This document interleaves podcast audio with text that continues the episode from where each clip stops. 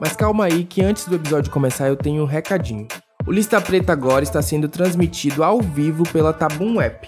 Para quem não sabe, a Tabum é a nova plataforma brasileira de transmissões ao vivo com foco em conteúdo relevante e interatividade.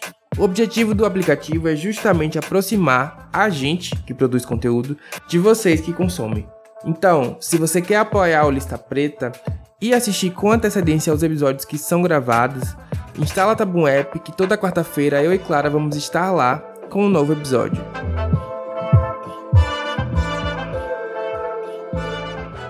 Oi, listas! Estamos começando mais um Lista Preta Pod.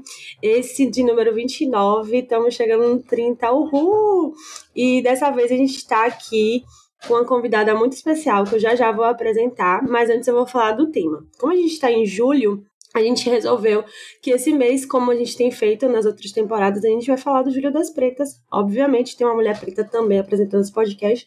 Então, nada mais justo do que a gente reverenciar essa data, falar sobre o tema, trazer visibilidade. E hoje a gente está com uma convidada muitíssimo especial. Eu vou falar o nome dela e ela vai se apresentar, porque Cananda. Ih, já deu spoiler do nome. Mas aqui no lista, os convidados se apresentam, porque a gente acha muito mais justo você falar de si mesmo do que deixar outra pessoa falar. Então, muitíssimo obrigada por receber o nosso convite e aceitar. E estamos aqui hoje com Cananda, arroba deusa cientista. Eu acho que muitas pessoas conhecem, porque ela é babado e ela é muito conhecida, o trabalho dela é muito bem reconhecido. Então, Cananda, muito obrigada, bem-vinda e se apresente para a nossa audiência. Olá, Clara, muito obrigada primeiro pelo convite. Estou muito feliz de estar aqui no Lista Preta hoje, falando em um mês super importante para nós, mulheres negras, um mês, um mês de luta, de reivindicação. Eu sou Cananda Ela, eu sou conhecida como deusa cientista nas redes sociais. Sou formada em Química pela Universidade Federal da Bahia, sou soteropolitana, Ano passado eu fui eleita Baiana do Ano de 2021 nas Ciências, indicada a TikTok Awards. E hoje eu estou aqui em São Paulo fazendo mestrado em ensino de ciências ambientais. E é isso, a minha pesquisa e meu trabalho tem, é, tem muito a ver também com esse meu trabalho de divulgação científica que eu faço nas redes sociais. Eu sou uma mulher preta que está aí no mundo. Vou me descrever também, hoje eu estou de trança, um rabo assim de cavalo, um, um, é, uma roupa laranja. Estou muito feliz de estar Lindíssima, aqui. belíssima. Obrigada por, por receber o convite. É, Cananda é uma pessoa que começou Sim. a ganhar visibilidade na pandemia, não foi, não foi cá. Eu me lembro do seu primeiro vídeo, eu te segui no seu primeiro vídeo, tem muito tempo isso, porque a gente já tem dois anos, mais ou menos, né, de, de início de, da caminhada, não que a caminhada de Cananda tenha começado na pandemia, né, tô dizendo mais da visibilidade, eu me lembro do primeiro vídeo que, que Cananda postou, pelo menos o que chegou a mim. E assim, já a gente já entende como revolucionário o trabalho, porque é um trabalho de reivindicação de, de pauta e de atenção sobre quem são as pessoas pretas na ciência, né? Pelo menos o, o, o vídeo que chegou a mim foi esse. E assim, porque é, a gente está falando de pessoas pretas, mulheres pretas, Júlio das Pretas, porque a gente precisa, nesse momento, em todos os momentos, lembrar por que a gente está aqui, de onde a gente veio, qual é a nossa história que nos precede.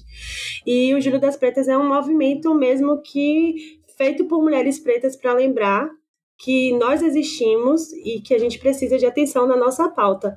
E eu acho que Cananda, como uma mulher negra, independente de ser uma mulher cientista, sabe como nossa pauta é invisibilizada, né, e às vezes inviabilizada por outras questões, sempre colocando como prioridade dentro de pautas de movimento político, movimentos sociais, inclusive propriamente na ciência, porque é o que Cananda também traz, colocada à margem, de lado, como segundo plano. Então, o Júlio das Pretas é meio que um movimento para falar: olha, a gente precisa falar da gente, a gente precisa que a atenção seja colocada é, em cima da nossa pauta, em cima da nossa vivência, em cima da nossa história.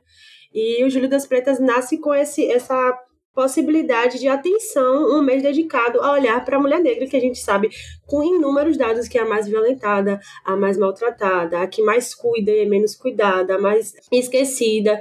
E o Júlio das Pretas vem para fazer isso. Então, é, a gente fala sobre isso. Acho que Cananda também pode trazer uma contribuição sobre o que ela, como ela enxerga o, o Júlio das Pretas. Mas sempre que a gente vem aqui e conversa sobre o Júlio das Pretas é para lembrar mais uma vez, posso até sendo redundante, porque todo, todo podcast do Júlio das Pretas está falando isso, mas para lembrar que nós, mulheres pretas, existimos e nossa pauta é relevante e nossa pauta precisa ser ouvida.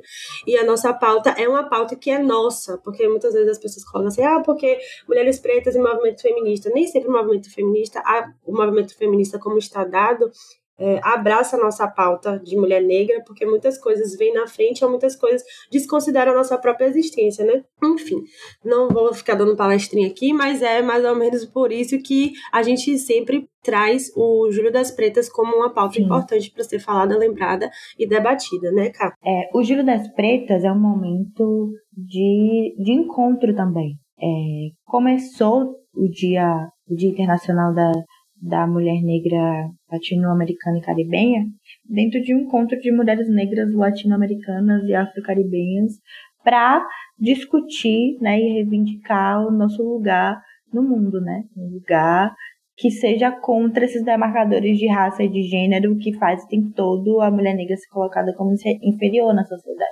E aí, é, aqui no Brasil, a gente teve essa data, né, que é o dia 25 de julho, que é o dia de Teresa de Benguela, que foi uma mulher negra também que travou várias lutas no período da, da escravidão. E a gente está nesse processo de reivindicação dos nossos direitos né, e do nosso lugar, né, de humanização, porque a gente passou por um processo muito forte de desumanização dos nossos corpos.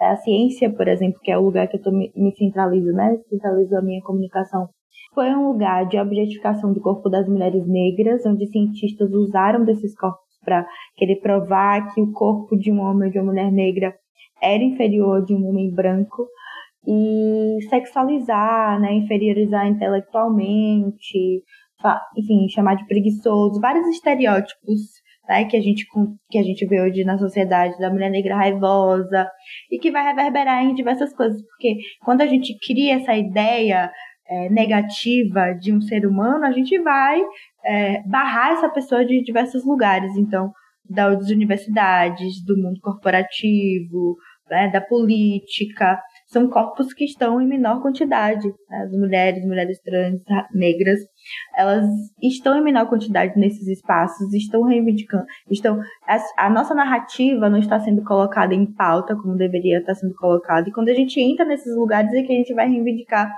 é, opressões que a gente está vivendo, né, e que impacta diretamente na estrutura de mundo, de como que a gente está avançando enquanto sociedade, porque se a gente está ali na base, se a gente está é, não está tendo acesso à saúde de qualidade, se a gente está é, dentro de um lugar de ser violentado, né? Quantas mulheres negras ainda passam por violência doméstica e que não tem um apoio, uma estrutura do Estado para denunciar, para ter uma segurança? Quantas mulheres negras morrem, né? Abortando ou no parto. Então a gente está falando também de saúde, a gente está falando de mulheres que, que estão tendo né, muito câncer no colo do útero, porque não está tendo acesso a esse tipo de, de, de saúde que é o mínimo.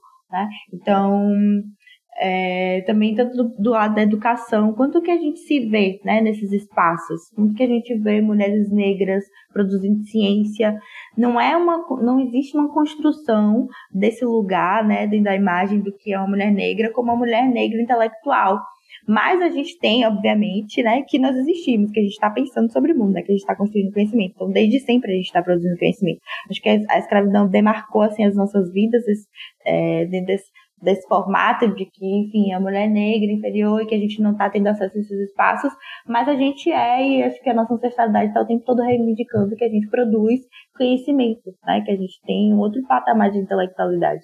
Tem uma fala de Gilberto Gil que ele fala que a academia precisa ter o privilégio de receber né, nós mulheres negras, homens negros nesses espaços, porque o que a gente tem de narrativa, o que, é que a gente tem de história, o que a gente tem de conhecimento não está pautado lá sabe? A gente não vai evoluir enquanto sociedade no, no todo sem a nossa presença Exatamente. nesses lugares. Com certeza.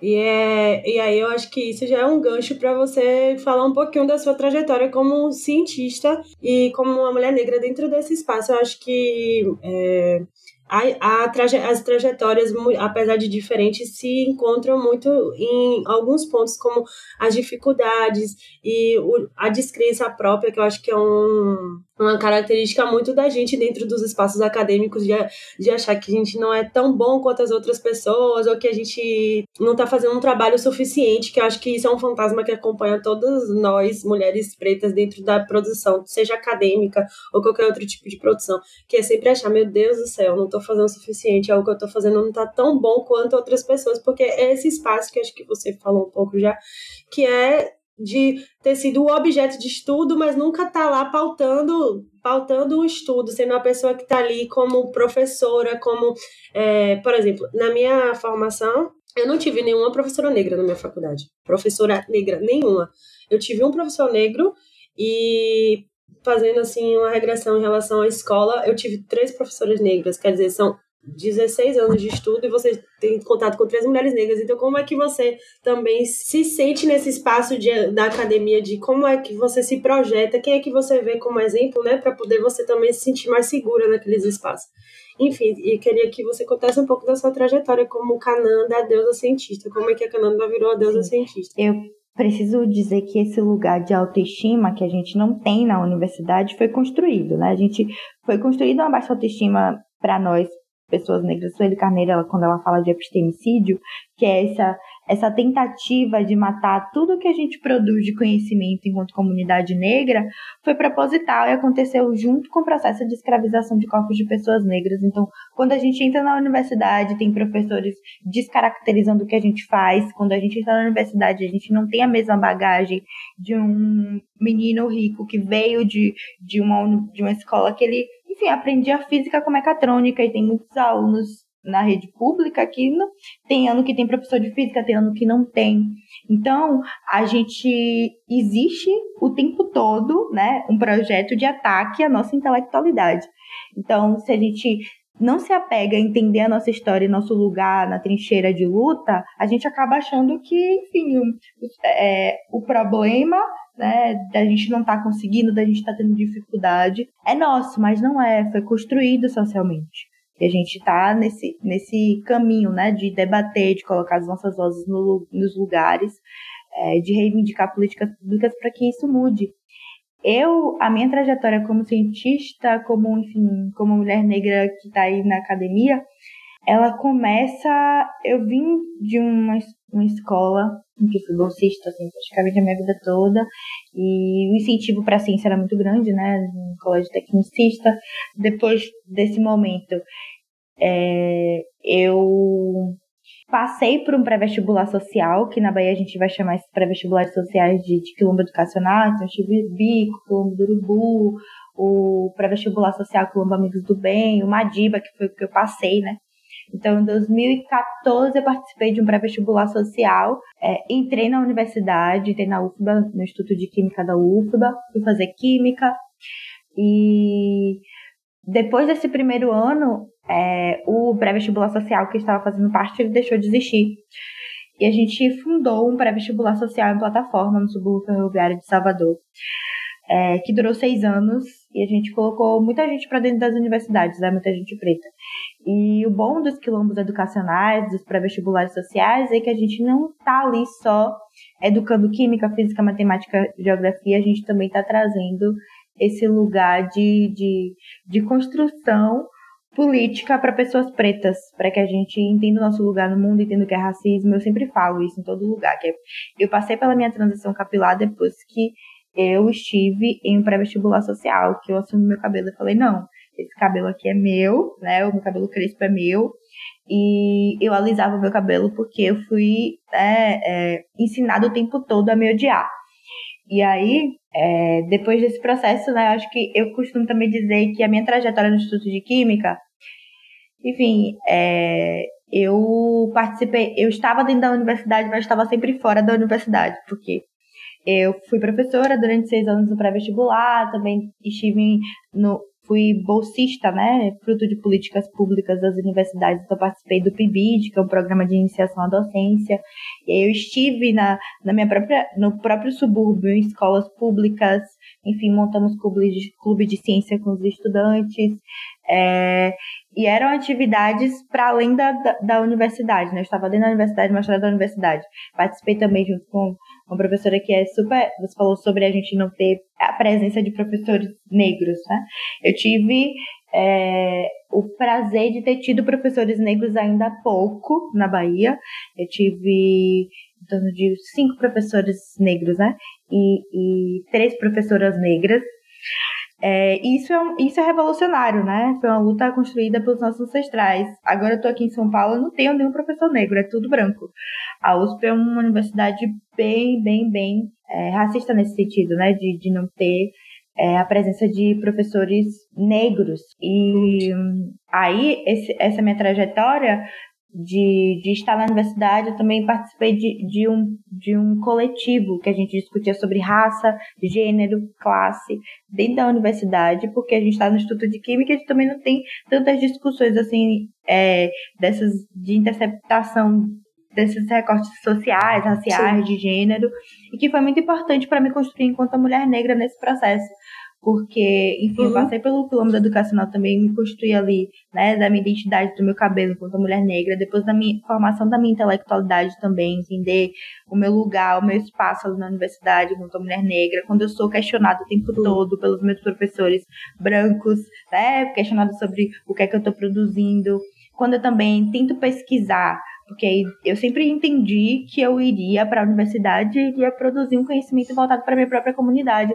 Mas não é um movimento fácil, porque quando você faz isso, a assim, esse processo de epistemicídio, né, que a Sueli Carneiro pauta, existe muita dificuldade para nós que estamos nas universidades de encontrar referências nossas é, para estar tá dentro dessa estrutura, né, é, postulada pela universidade além de também ter professores que consigam, que estejam nos orientando dentro dessa, dessa, dessa lógica, né, de a gente discutir sobre raça e sobre gênero.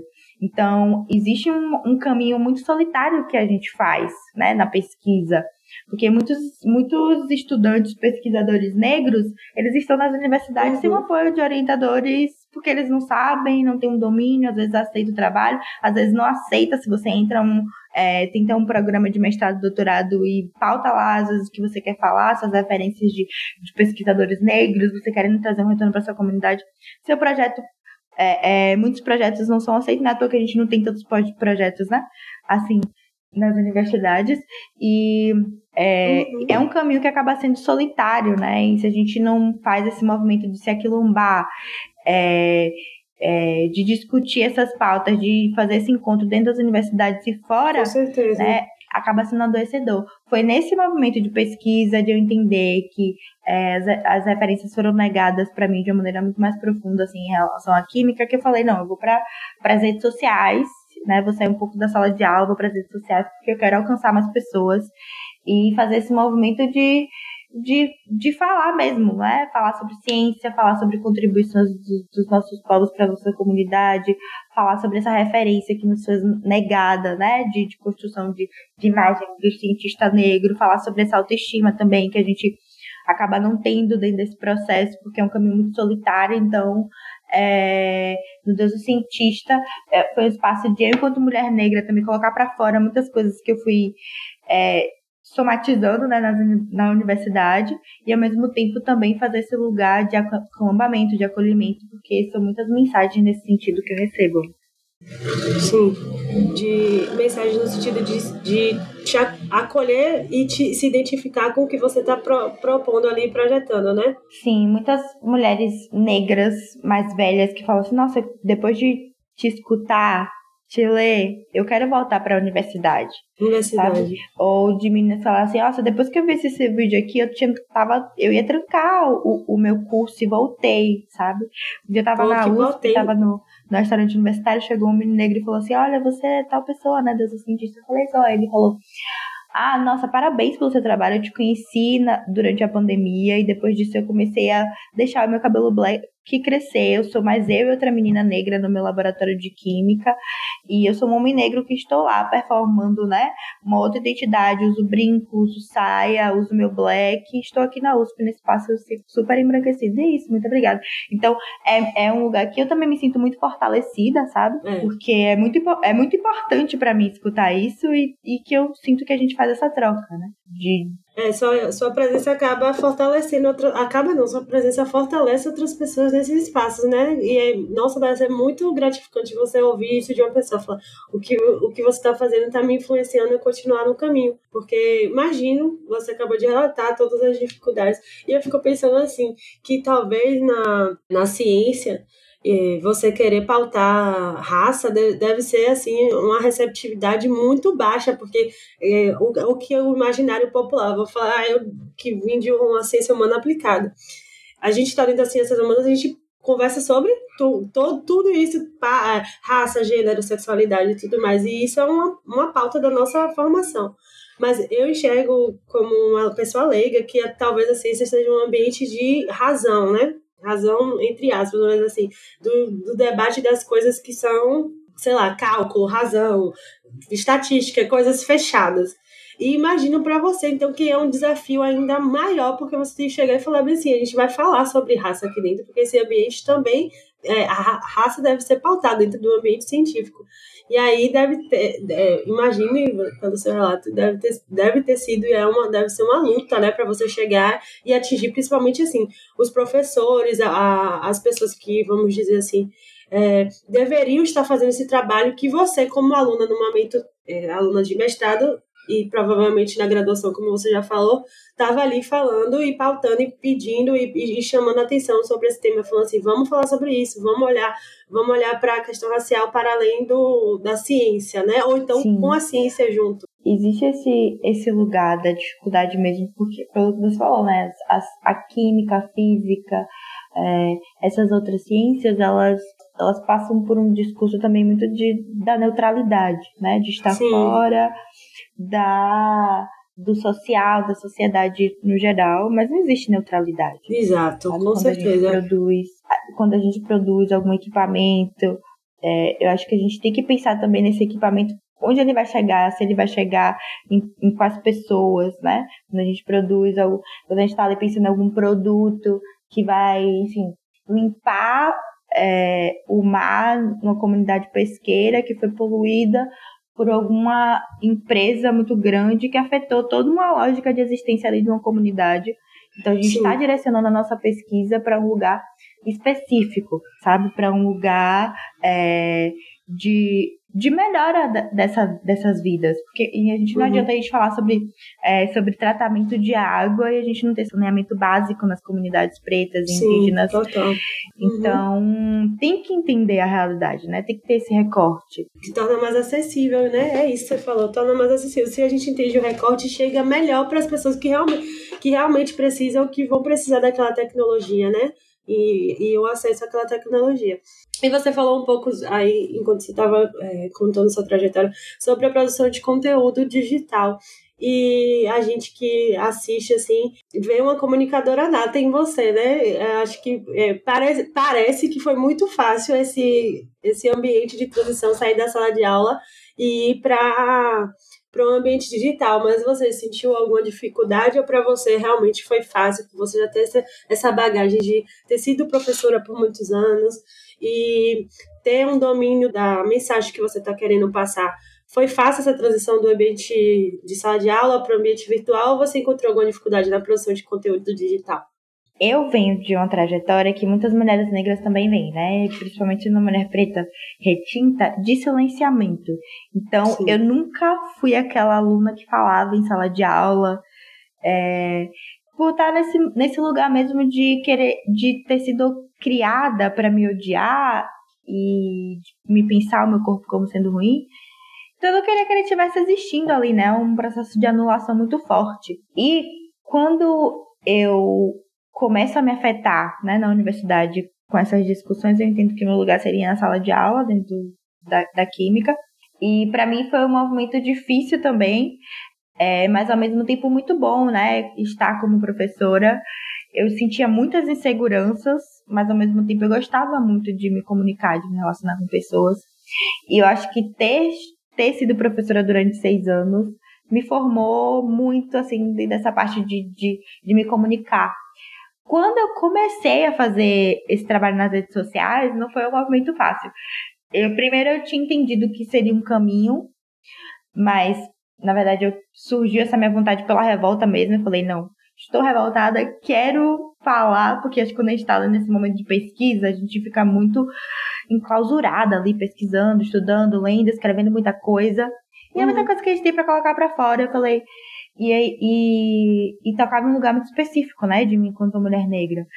Então eu falei, vou para as redes sociais. E aí, esse espaço é um espaço de, de que você fala para muitas pessoas, mas ao mesmo tempo não é aquele, aquele lugar do, do olho no olho, sabe? De você Sim, ver a pessoa que está na sala uhum. de aula, da troca. Você vê as mensagens, é diferente. Uh, mas no início eu me sentia muito insegura, um pouco insegura. Hoje em dia eu já entendo o Deus cientista como um trabalho também.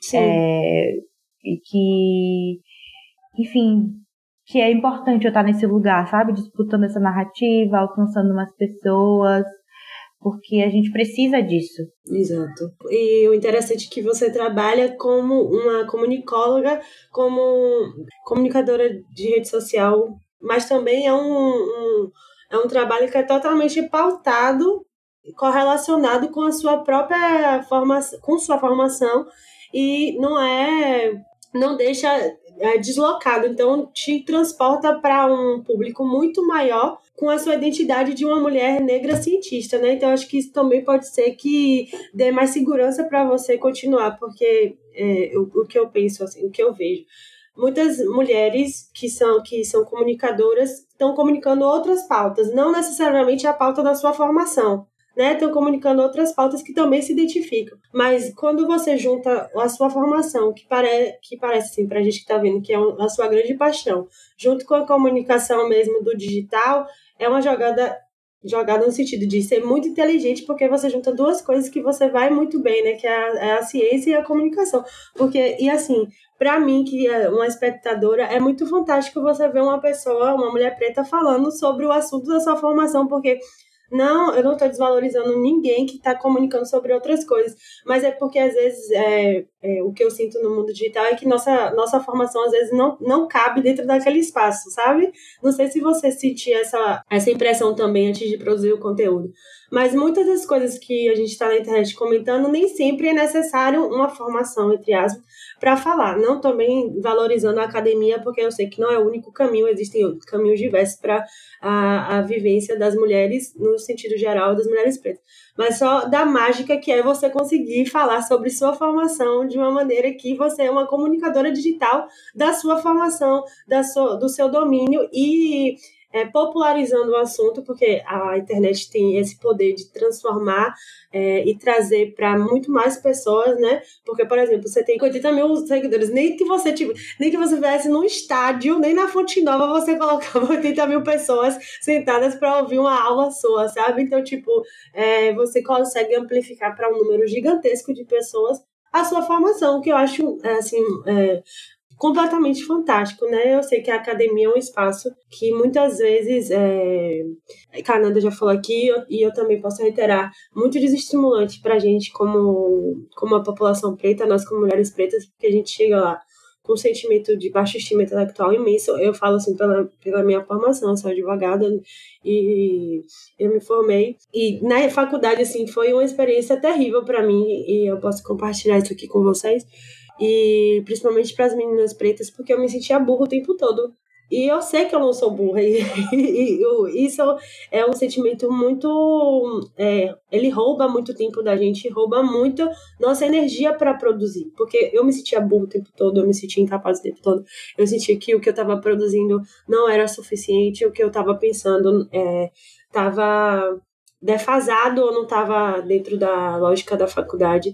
E isso foi tão interessante porque aqui só para a gente é, trocar experiência, porque esse momento também é a gente trocar. É, eu fui fazer meu TCC na época e era um TCC de uma temática que não tinha bibliografia, porque o que eu estava defendendo, é, defendendo era, era uma pauta política, era uma política é, jurídico-política. E aí, falando sobre os erros do processo de condenação do ex-presidente Lula. Porque tinha muitos erros jurídicos naquela, naquele processo, muitos mesmo.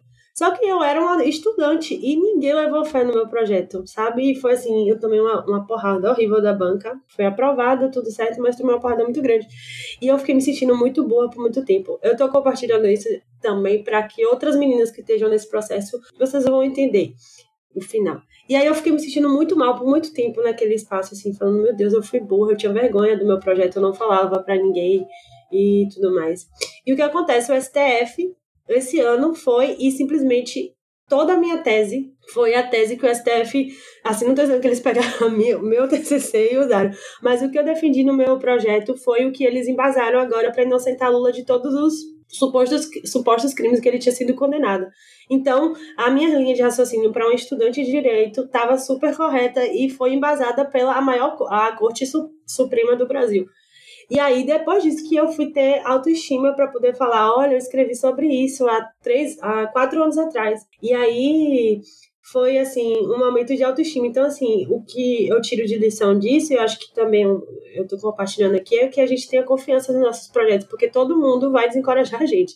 E esse ambiente acadêmico é um ambiente desencorajador para a gente, principalmente mas confie no processo e confie na inteligência de, de vocês, porque é, eu acho que me faltou isso e eu acabei sendo vítima dessa minha baixa estima, mas se eu tivesse tido assim um pouco mais de força para falar, não, eu tô certa assim, eu defendi uma coisa correta e, e mostrar isso, talvez eu tivesse colhido outros frutos mas só para dizer que a gente tem que realmente confiar na nossa intelectualidade, na nossa inteligência, no nosso saber, na nossa caminhada, porque ela tá correta. O, o ambiente é estimulador, mas a gente, infelizmente, sabe que a gente tem que ser um pouco mais forte do que até do que o, o que tenta derrubar a gente, porque a gente só tem a gente e a gente tem que realmente acreditar no que a gente está produzindo, porque ninguém vai acreditar, sabe? Tem um, uma história que eu acho que eu fiquei pensando quando você ficou falando, né? Que, por exemplo, Francis Fanon, que é um, um intelectual muito usado hoje por, por muita gente. Eu usei François Fanon no meu, no meu TCC. E ele é um homem negro que se formou em psiquiatria e no final da graduação dele foi um trabalho de conclusão de curso, o livro Pele Negra, Máscaras Brancas. E quando ele estava para, né, nesse processo que ele construiu o material, o professor dele falou, ó, reconstrói, porque não tem nada a ver isso aqui, você falar sobre psicopatologia do negro e aí ele, em meses, teve que deixar o material que ele tinha produzido para fazer outro só para conseguir né, se formar.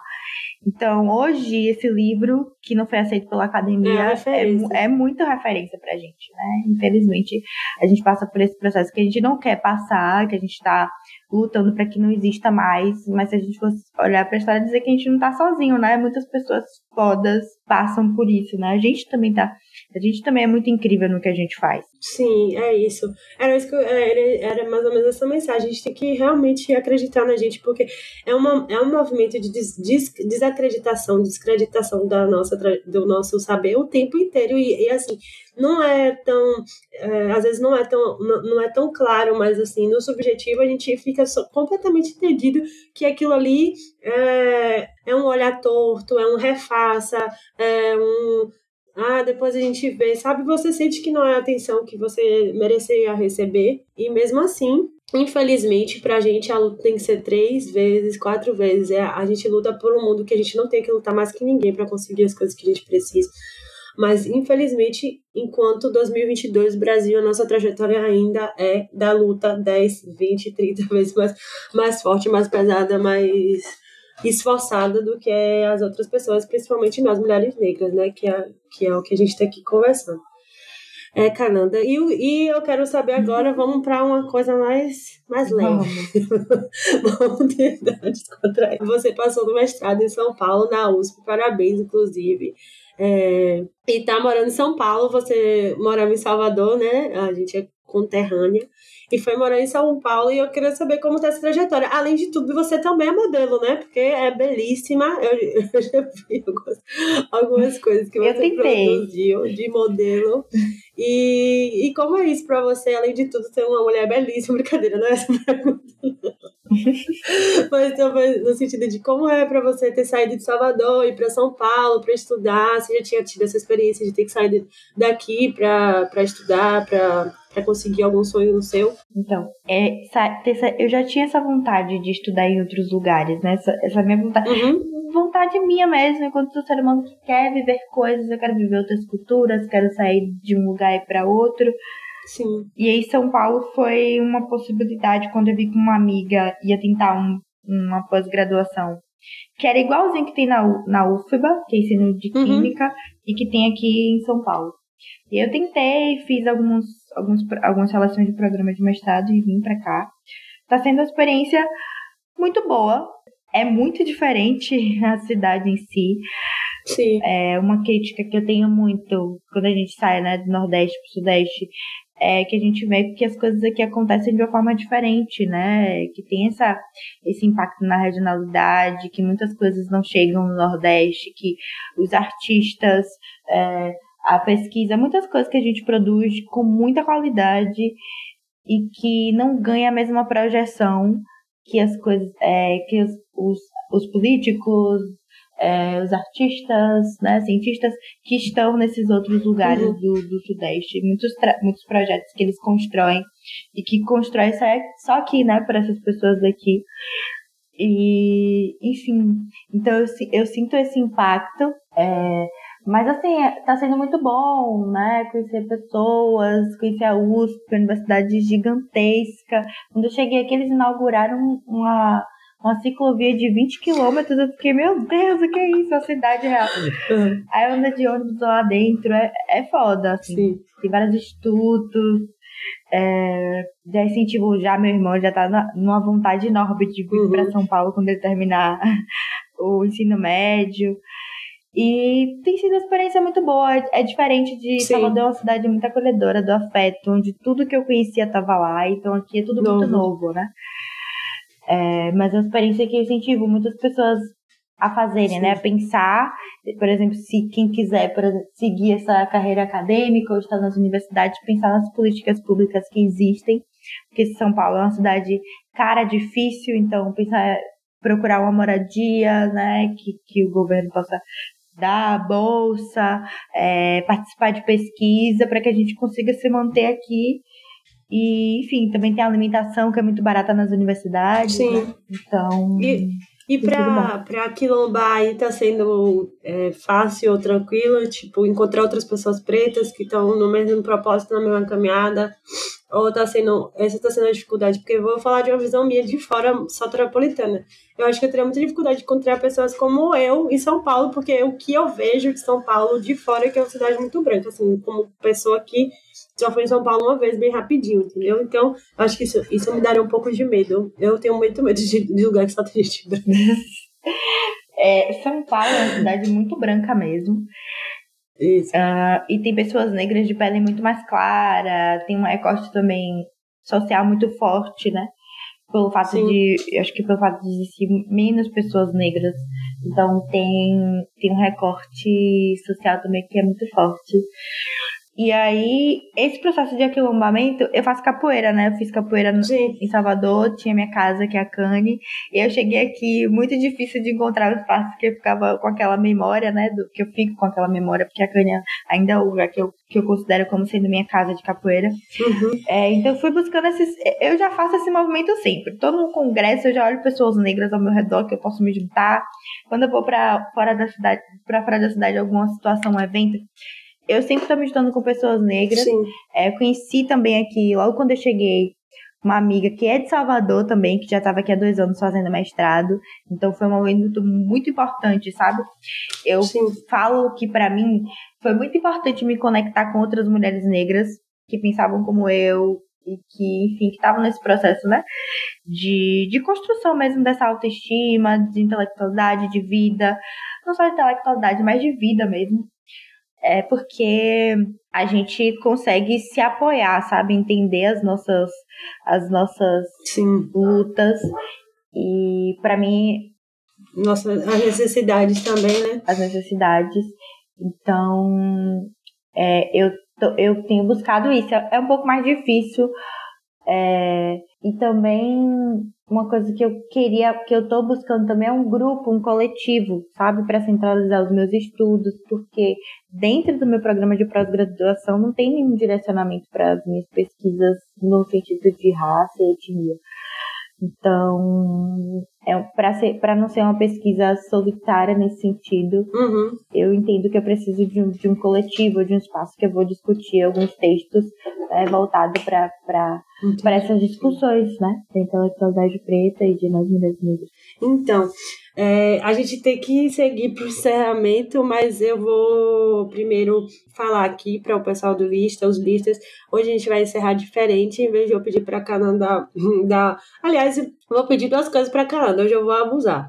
Geralmente, Cananda, quando a gente termina a lista preta, a gente pede para o convidado indicar algum conteúdo que ele goste, por exemplo, um livro, uma música, uma série, um filme. E hoje eu vou pedir isso para você também, então vá pensando. E vou pedir também, como a gente está fazendo o Júlio das Pretas, porque a gente, que você, né, dê algum conselho ou uma palavra que você queira dar para as meninas pretas que estão vindo aí antes, né, da gente, para as que vieram, para as que também estão depois da gente, assim, no quesito acadêmico de idade, mas assim, o, o que você gostaria de dizer ou gostaria de ter ouvido ali no começo da sua graduação, no processo, no começo da sua caminhada, que você acha assim imprescindível para você falar para alguém, uma coisa que você gostaria de ter ouvido assim no seu processo para meninas e mulheres, né? Que como a gente está nichado no Júlio das Pretas, esse recado é para meninas e mulheres mas óbvio que vai se estender para todos. E antes de tudo, eu vou já agradecer imensamente a sua presença aqui. Muito obrigada. É, obrigada por aceitar o convite e obrigada também por você estar fazendo essa caminhada tão bonita e tão significativa e tão importante, porque sua presença, como você mesmo já deu exemplo, e eu tenho certeza absoluta que dá força para milhares de pessoas e milhares de meninas, milhares de meninos, pessoas que estão é, nesse processo do academicismo, de estudar, de se graduar, de se qualificar para o mercado de trabalho, para ser professor, para não ser professor, para ser químico, físico, cientista ou não. Então, muitíssimo obrigada pelo trabalho que você faz. Continue por causa de pessoas como você, que a gente sente mais força também para continuar na produção, para continuar caminhando, para ver que existe sim uma possibilidade, existe sim um caminho. Então, muito obrigada pela existência, obrigada pela presença aqui também. Para os listas, eu quero dizer muito obrigada. O Cananda vai é, dar a última palavra dela e a gente encerra. E eu queria dar uma dica. Não, vou deixar, vou deixar para o próximo lista para dar essa dica. Mas vem uma dica boa aí. Escutem o próximo que eu vou dar uma dica no final. Vá. Primeiro, obrigada, Clara. Ó, eu sempre falo que é troca porque eu recebo também muitas mensagens boas, assim. Eu adoro quando, enfim.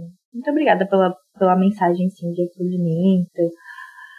E é isso, né? É pra frente. Só pra frente Exatamente. agora. que a gente ama. E aí eu quero começar indicando um livro. vou escolher um livro de Conceição Evaristo. Certo. Eu gosto muito dela, ela é incrível. Enfim, falas, poemas. É um livro, um conto, que é Em Submissas Lágrimas de Mulheres. E que ela vai contando várias histórias de mulheres negras. E eu adoro escutar histórias. é, e são histórias de mulheres negras e que me interceptam de diversas formas.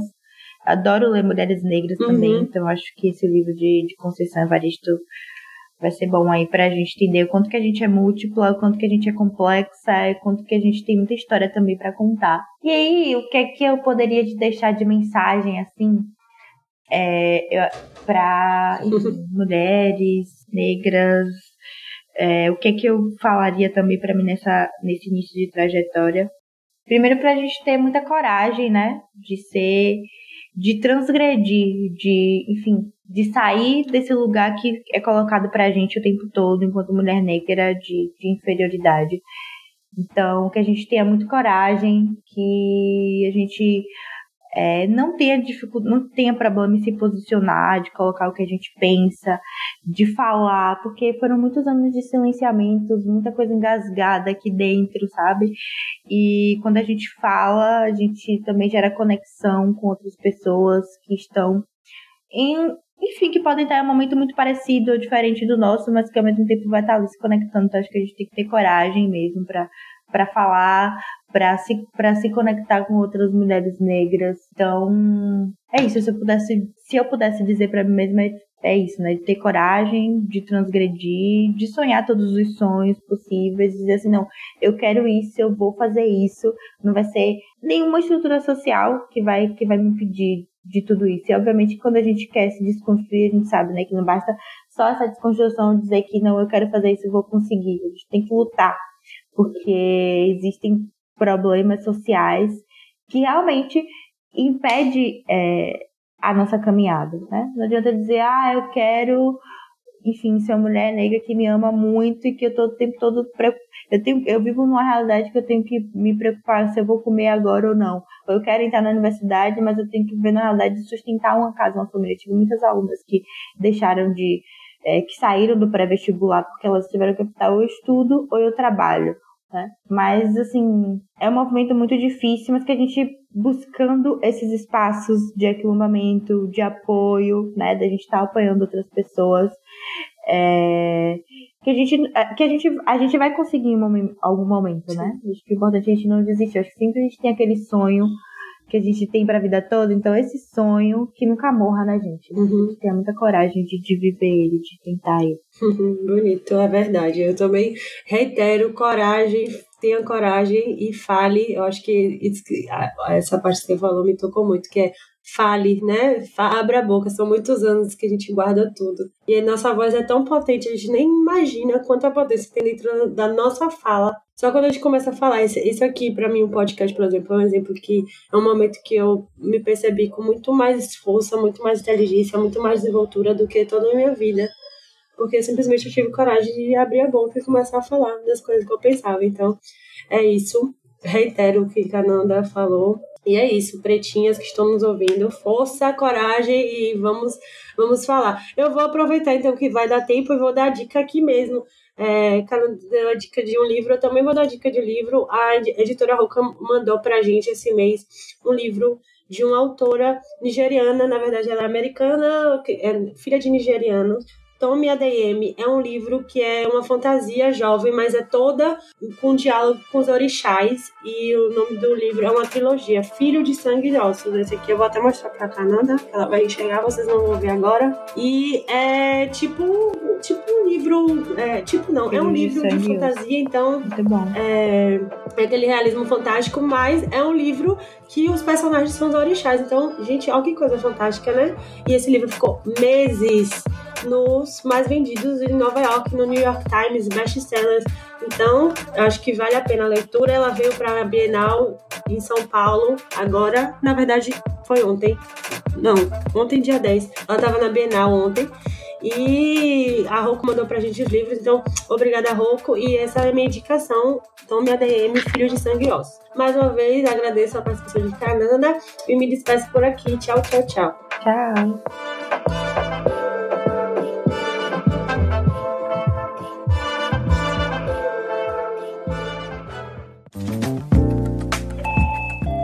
Você ouviu uma edição fonohouse.com.